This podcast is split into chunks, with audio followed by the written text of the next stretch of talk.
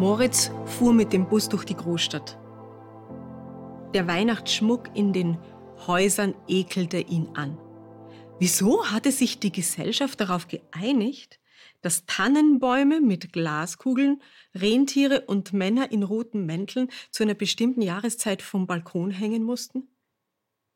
Die Leute machten einfach mit, kauften leere Hülsen und glaubten, ja, was glaubten sie eigentlich? Waren sie sich bewusst, wie bedeutungslos diese Gegenstände waren? Genauso wie Blumen am Valentinstag. Wie war das denn zur Regel geworden?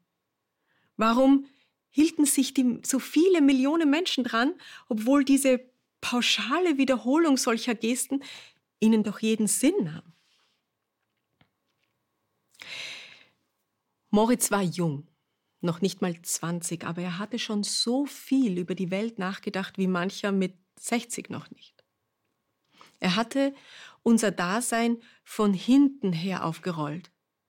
Was macht der Tod mit dem Leben? Welchen Wert hat es, auf der Welt zu sein, wenn man jederzeit ausgelöscht sein kann? Ein, ein Säugling hört im Schlaf auf zu atmen, weg, weg für immer. Ein Jugendlicher wird vom Auto überrollt, weg. Eine Mutter wird vom Krebs aufgefressen, weg. Und auch die gesündesten unter uns schrumpeln nach 90 Jahren zu Tode und sind schon vergessen, bevor sie überhaupt ganz verwest sind. Wozu dient unsere Existenz, wenn die Nicht-Existenz das unvermeidliche Ziel ist? Aus dieser nihilistischen Perspektive heraus kamen Moritz selbst die schönsten Dinge wie ein Hohn vor. Fröhlichkeit erschien ihm wie Selbstbetrug. Liebe eine grausame Illusion. Er konnte sich über nichts freuen. Und diese Gefühllosigkeit verließ ihn nur, wenn er Haschisch rauchte, harte Musik hörte oder Graffiti sprühte. Als dann die Pandemie alles lahmlegte, hatte Moritz noch mehr Zeit zum Nachdenken. Auch darüber, wie selbstzerstörerisch er die letzten Jahre verbracht hatte. Wollte er denn überhaupt leben? Und wenn, was konnte ihm die Motivation dazu geben?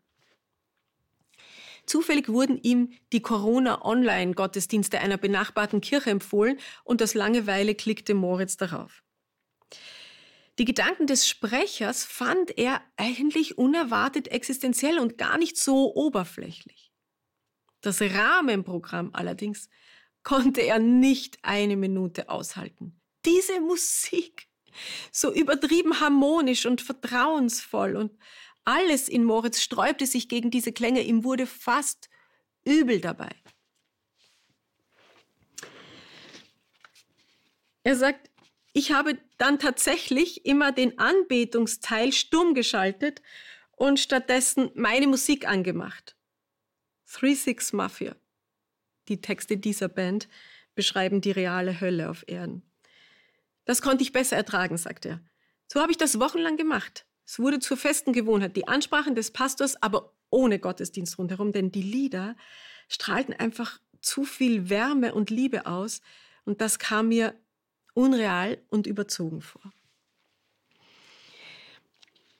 Eines Tages informierte der Pastor seine Zuhörer darüber, dass die Gemeinde plante, einen alten Schuppen in einen Gottesdienstraum umzubauen. Dafür wurden Helfer gesucht.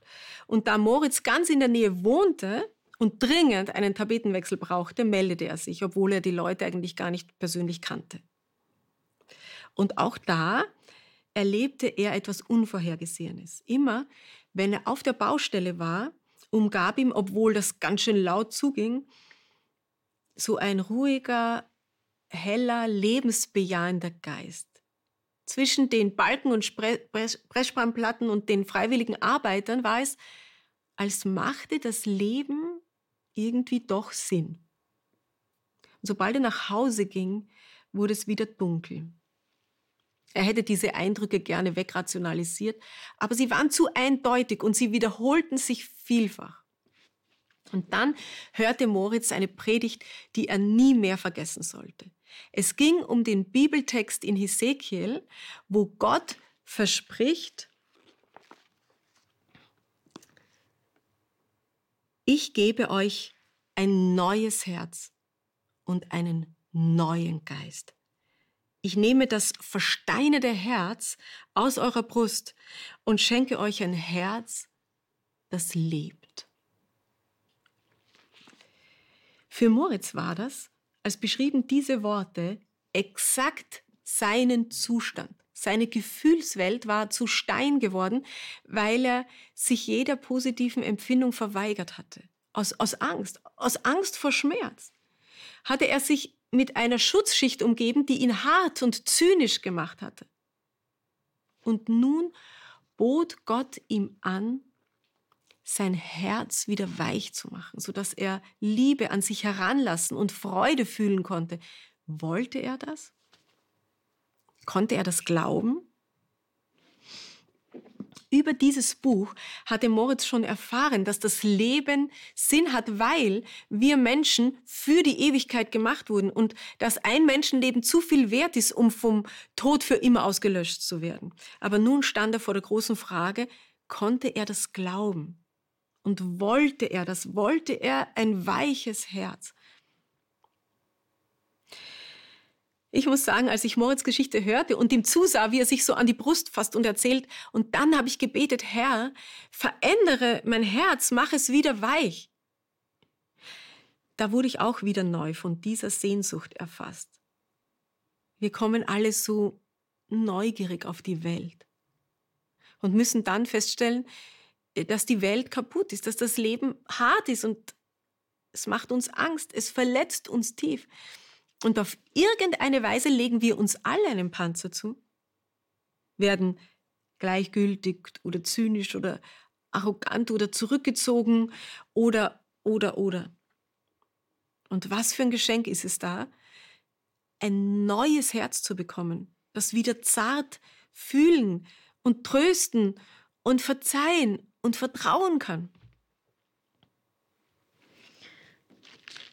Vor ein paar Monaten hat Moritz übrigens zum ersten Mal in seinem Leben Blumen an jemanden verschenkt.